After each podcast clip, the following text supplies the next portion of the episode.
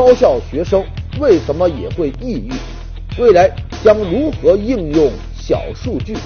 论文抄袭，双方竟然就是师兄弟，更多精彩尽在本期《杂志天下》。观众朋友，大家好，欢迎收看《杂志天下》，我是廖杰，和你一起来关注正在流行的话题。节目开始，杂志封面最新一期《看天下》封面话题是“校园抑郁症反击战”。前不久，北京邮电大学一名研三的这个学生啊跳楼自杀，他留在世上的最后一句话是。活着真的很痛苦，不想再伤害自己的家人。在旁人看来，他成绩优秀啊，即将是研究生毕业，工作呢也马上签约了，一段新的人生旅途正等着他。可旁人不知道的是，他曾一度被抑郁症啊困扰。这个悲剧呢，也再次将大学生的心理健康问题重新拉回到公众的视线。有数据显示，自杀已经成为我国十五岁到三十四岁青壮年人群的首要死因，而学生呢，正是这个年龄段的最大群体。这些年，高校学生自杀的新闻是屡见报端，有本科生，有研究生，也有一些博士生。有专家呀，曾做过统计，说这个高校自杀身亡的学生当中，有百分之六十都跟这个抑郁症啊有关。换句话说，抑郁症已经成了校园的一大杀手。很多人都不理解，说这个大学校园那可是被叫做象牙塔的纯净天地啊！学生们在里边呢，可以一心只读圣贤书，没有工作上的压力，也没有社会上的一些事故，怎么也会被抑郁症困扰呢？大学生产生抑郁情绪啊，一个很大的原因就是生活在比较和落差当中。原本大家伙都是当初的这个天之骄子啊。进到大学呢，就发现山外有山，人外有人呐。学习、家庭、人际关系，好像什么都不如别人。于是呢，就变得要么自卑呀、功利呀，或者呢，干脆否定自己的价值啊。还有的学生，他学业压力啊比较大，有的时候一门课没过九十分，就觉得呀天要塌了下来啊。之前呢，有这样的例子啊。博士生因为没有按期完成论文，走上了不归路。另外，恋爱、找工作不顺利，它都会影响到情绪，进而呢引发抑郁。从多年前，社会就一直在呼吁啊，学校要重视学生的心理健康。很多高校呢也专门设置了心理咨询室啊。据统计，早在十年前。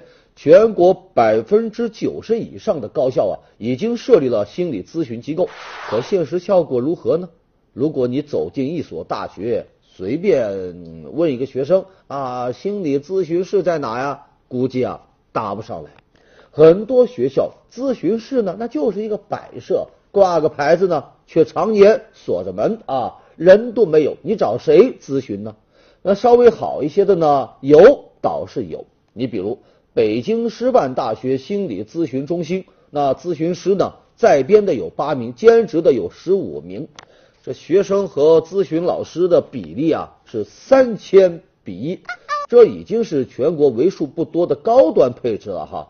呃，在这呢，咱们可以对比一下国外他做的比较好的高校，你比如耶鲁大学，从入学开始，这学校呢。就会给每一位新同学啊详细介绍心理咨询服务啊。学校它设立了精神健康中心，开设了二十四小时的紧急热线。如果你有什么事情哦想不开，哎，你可以随时打电话求助。还有一些中国留学生比较多的高校，人家呀还专门安排会讲汉语、讲普通话的华人心理咨询师。有的学校呢。还专门开发了有利于调节情绪的 APP，供同学们呢下载使用。硬件条件很重要，但有的时候呢，有了硬件条件，也不见得有学生啊愿意来这个咨询。为什么呢？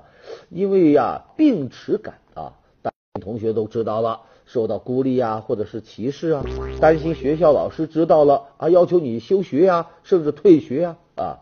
毕竟嘛。面对同学，面对室友，没谁愿意被看成是啊有心理疾病的人。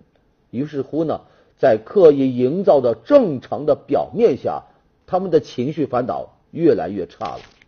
我们回到封面，校园抑郁症反击战，什么时候啊？当高校学生去心理咨询，就像去图书馆学习那样正常，那这个反击战就赢了。继续我们的热点话题，这个星期天呢，也就是二月二十八号啊，新加坡准备实行一个大计划，叫无车星期天，也就是在每个月的最后一个星期天，把政府大厦前边啊那一片大草场周围的这个主要的路段呢，通通给它封锁，禁止机动车辆啊通行，从而就形成了一条全长这个四点七公里的自行车道和步行道。之所以要实行这么一个计划，目的啊，就是为了能够在节假日给人们呢创造一个安全的公共活动空间。市民们到了这一天，就可以去那自由自在的跑跑步啊，骑骑单车呀，练一练户外的瑜伽呀，或者呢和全家老小在草地上安安心心享受一顿野餐，就完全不用担心汽车的骚扰。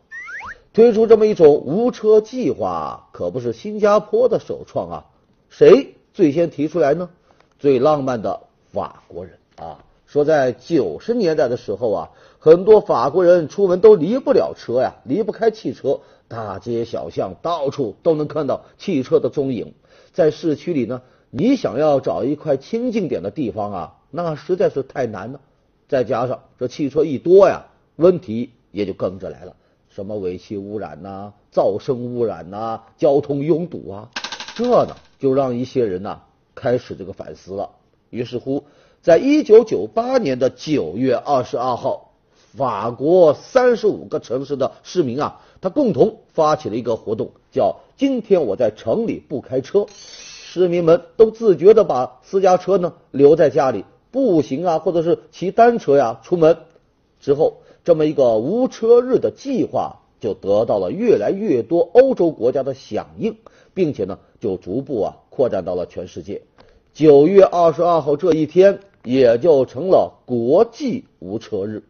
说到这，可能有人就想问啊，既然叫国际无车日，那咱国家可是向来走在国际尖端的啊，那为什么好像从来就没有享受过这么一种无车的快感呢？难不成咱们这不过这个无车日了？哎，这您就想错了。咱们这呀，不但过，而且呢，已经过了九年了。只是啊，咱们这的无车日啊，在很多地方它只是流于形式，甚至就变成了堵车日啊。每年一到这天呢，就会在这个城市的某些道路象征性的限行那么一两个小时。这段时间之内，路上。倒是没有车了，可管制一撤销，立马就恢复了车水马龙啊，简直就是昙花一现啊！另外，有些时候啊，无车日它刚好就碰上了这个通勤日，在这一天搞限行，你把上班下班高峰的路线这么一堵啊，其他路那就更遭殃喽，堵的是一塌糊涂。这样的无车反倒成了添堵了，还不如有车来的痛快啊！在咱们这个武侠小说里啊，说想要练成一个绝世武功啊，得讲究一个心形合一啊。其实啊，无车日的推行啊，那也是如此。你无车日的初衷本来就是想人们来关注这个环保，关注这个道路交通。只有道上无车，心中也无车，那方能得此始终啊。好，接下来是二十一世纪商业评论文章标题：还在痴迷于大数据？未来小数据会让你大开眼界。哎，说的是小数据啊。现如今啊，咱们已经进入到了一个大数据的时代，很多互联网平台都喜欢通过收集海量的这个用户数据啊，来分析人们的爱好喜好啊，从而精准的推荐产品。不过呢，杂志就说了，如果到了今天。你还只谈这个这个大数据啊，那就有些 out 喽。因为在未来，小数据很可能会成为主流，让你大开眼界。什么是小数据呢？咱举一个简单的例子啊，你平时喜欢吃的东西啊，平时爱读的书啊，你常去逛的这个商店呢，这些个信息就属于小数据啊。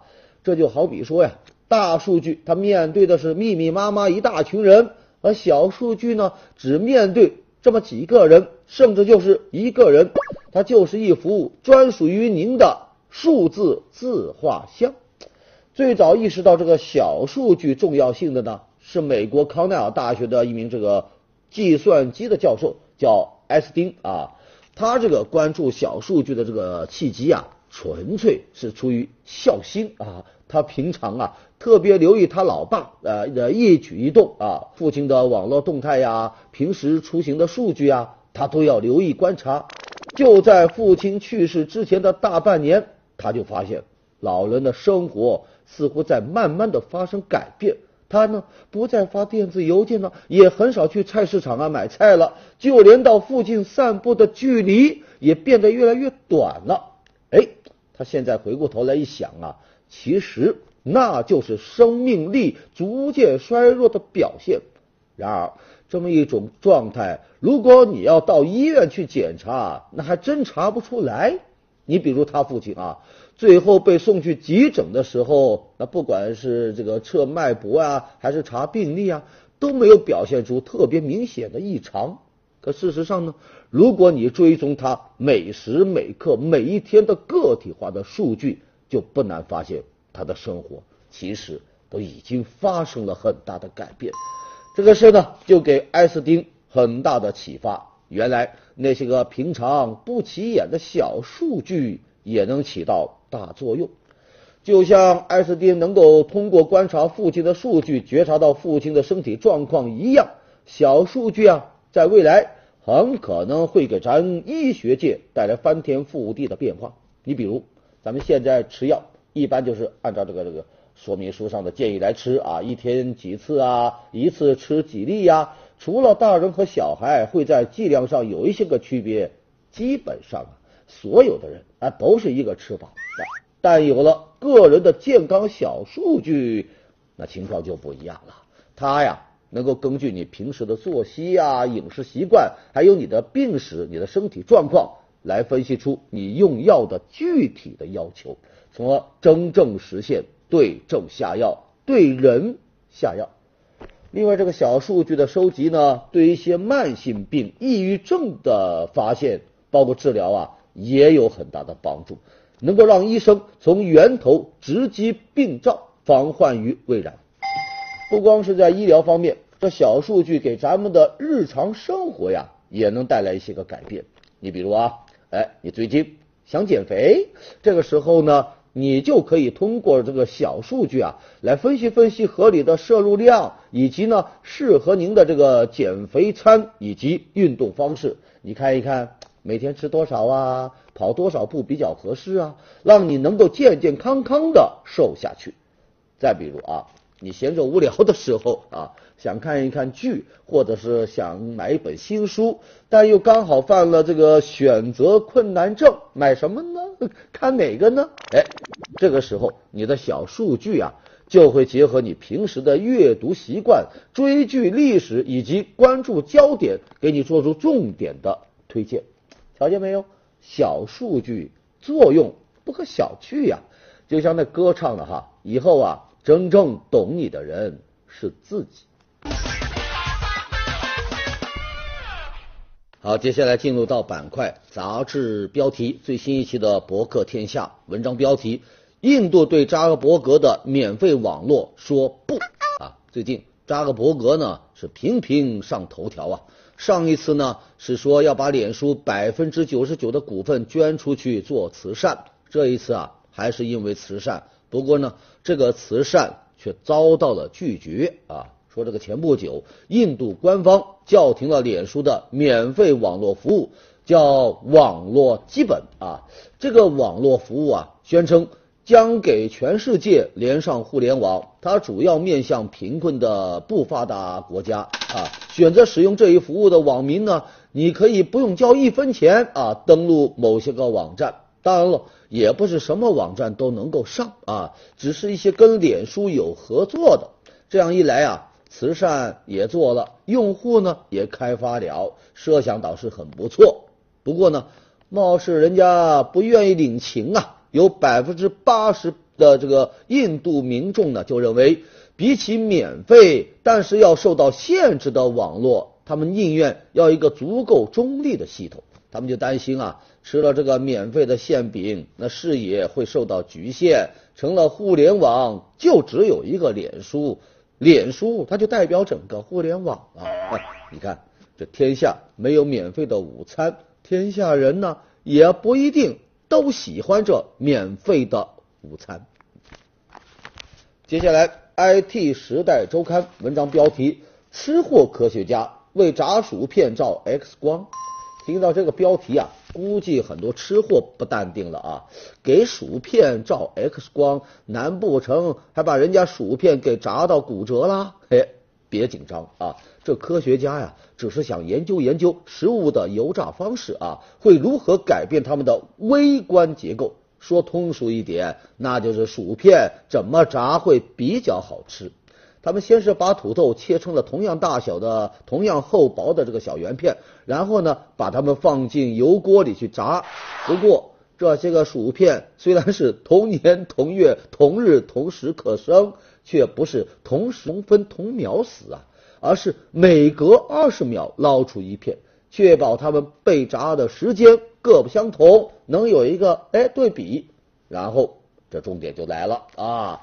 科学家呀，用微计算机这个断层扫描，给这些炸土豆片照了个 X 光，并为他们做出了一个微观 3D 的图像。结果就发现，土豆片炸的越久，表皮就会出现越多的小孔，孔的面积呢就会越大，就能帮助土豆片吸收更多的油。你要知道啊，那些孔就是薯片口感的关键哦。要我说。科学家为炸薯片照 X 光，这还真是不怕吃货胃口大，就怕吃货有文化呀。接下来进入板块，杂志图片。广东一男子用三轮车改装出一辆小汽车，外形酷似小型吉普啊，方向盘、转向灯、挡杆还有刹车、油门是一应俱全。这车前车后呢像模像样，还挂了两块车牌。车牌号是粤 L，晋升与警察无缘，而没想到刚上路就被警察逮到正着，发现没有？别说什么无缘，等缘分一到啊，你逃都逃不掉。湖北一名儿科医生不慎把脚给摔伤了，打了石膏，本来应该在家呀静养几个月，但因为医院科室啊人手不够，他就拄着拐杖回到了岗位。靠拐杖支撑着去给孩子们看病做手术，这是中国好医生啊，应该点赞。一只猫头鹰在窝里送给了猫头鹰宝宝一个睡前香吻，这吻着吻着，小猫头鹰就睡眼惺忪的啊，还真像歌唱的。妈妈的吻是甜蜜的吻，妈妈的吻，甜蜜的吻，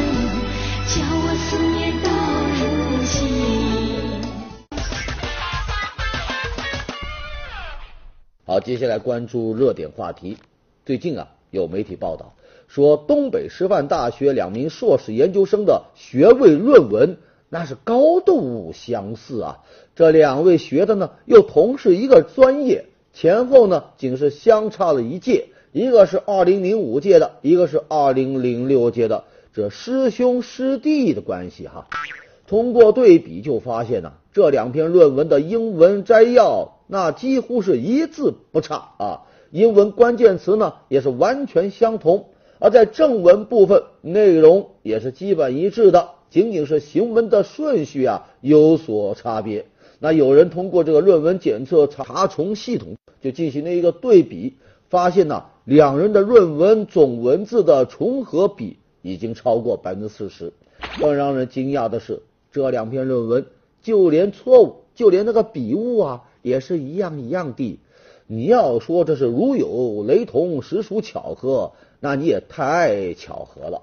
在这呀，不得不特别提到一个细节，就是这两篇论文竟然是由同一位导师指导的。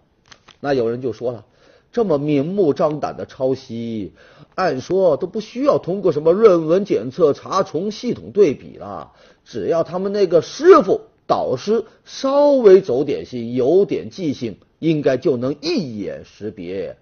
在这就奇了怪了哈，这样的论文他为何就能够通过呢？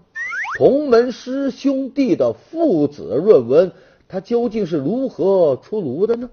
作为导师，教育学生讲诚信，那是最基本的一个教育啊。导师本应该严把论文关，何况呢，还是如此低级而又拙劣的抄袭，这就不由得让人怀疑啊，这么一次涉嫌抄袭的事件，那导师也涉嫌其中啊。从硕士论文到博士论文，从大学生抄袭到知名学府的教授论文抄袭，这论文抄袭事件是频频发生。靠抄袭毕业，靠抄袭拿到学位，靠抄袭获得名利。那我们就想问：当学术界只剩下了抄袭，那学术还剩下什么呢？继续啊，当果粉为了。Apple Pay 欢呼的时候，在大洋彼岸的苹果公司啊，正在跟美国联邦调查局 FBI 进行一场鏖战。这事件的起因是这样的啊，说这个 FBI 拿到了一部苹果手机，它的主人呢是一名恐怖袭击案的嫌疑人。于是啊，FBI 要求苹果公司对手机进行解锁，以获得更多的线索。不过呢，这要求。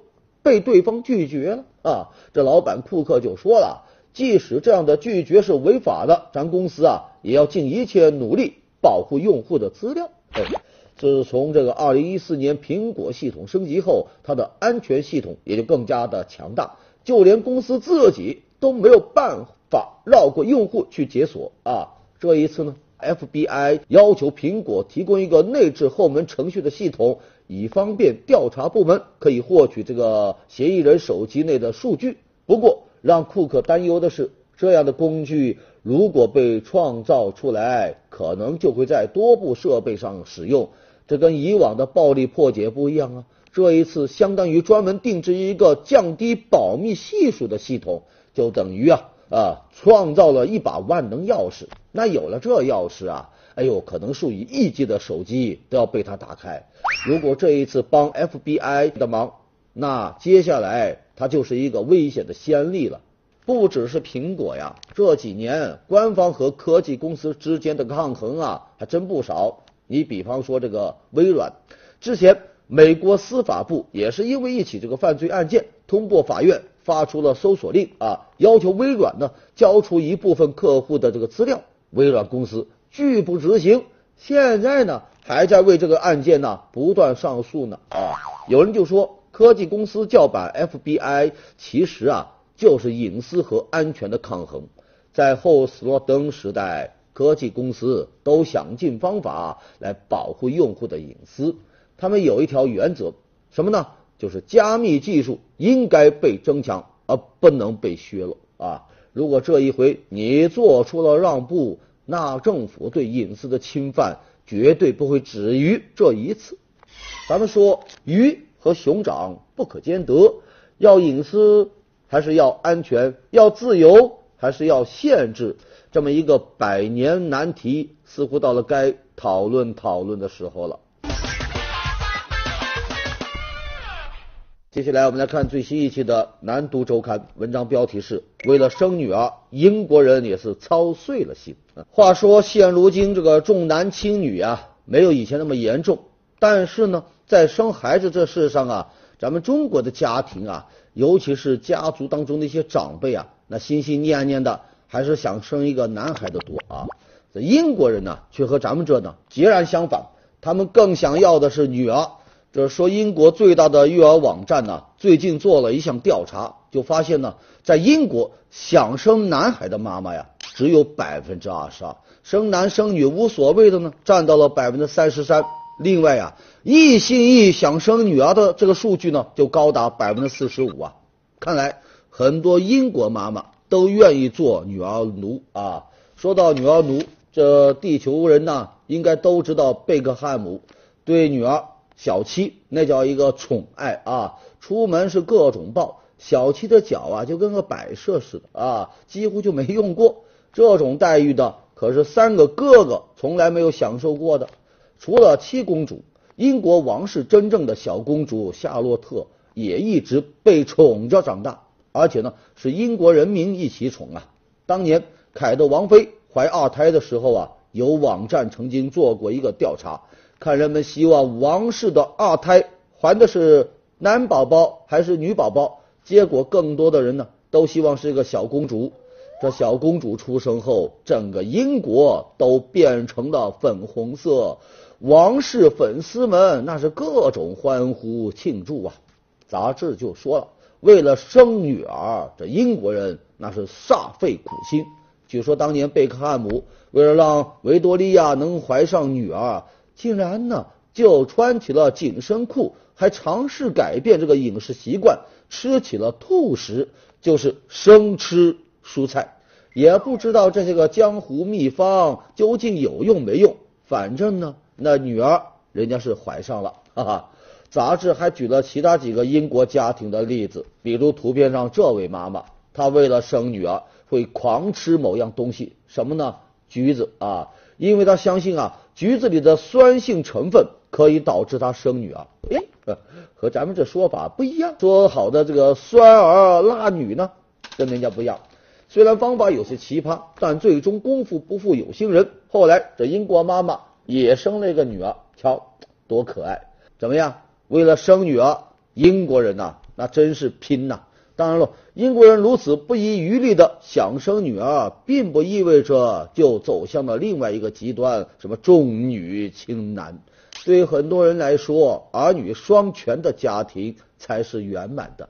像贝克汉姆那样啊，生了好几个儿子呢，就想要一个贴心小棉袄。哎，看见没有？英国人那也是儿子女儿一个都不能少啊。接下来来看最新一期的《南方人物周刊》，我们来介绍瑞慈最悲催老板啊。俗话说“千防万防，家贼难防”啊。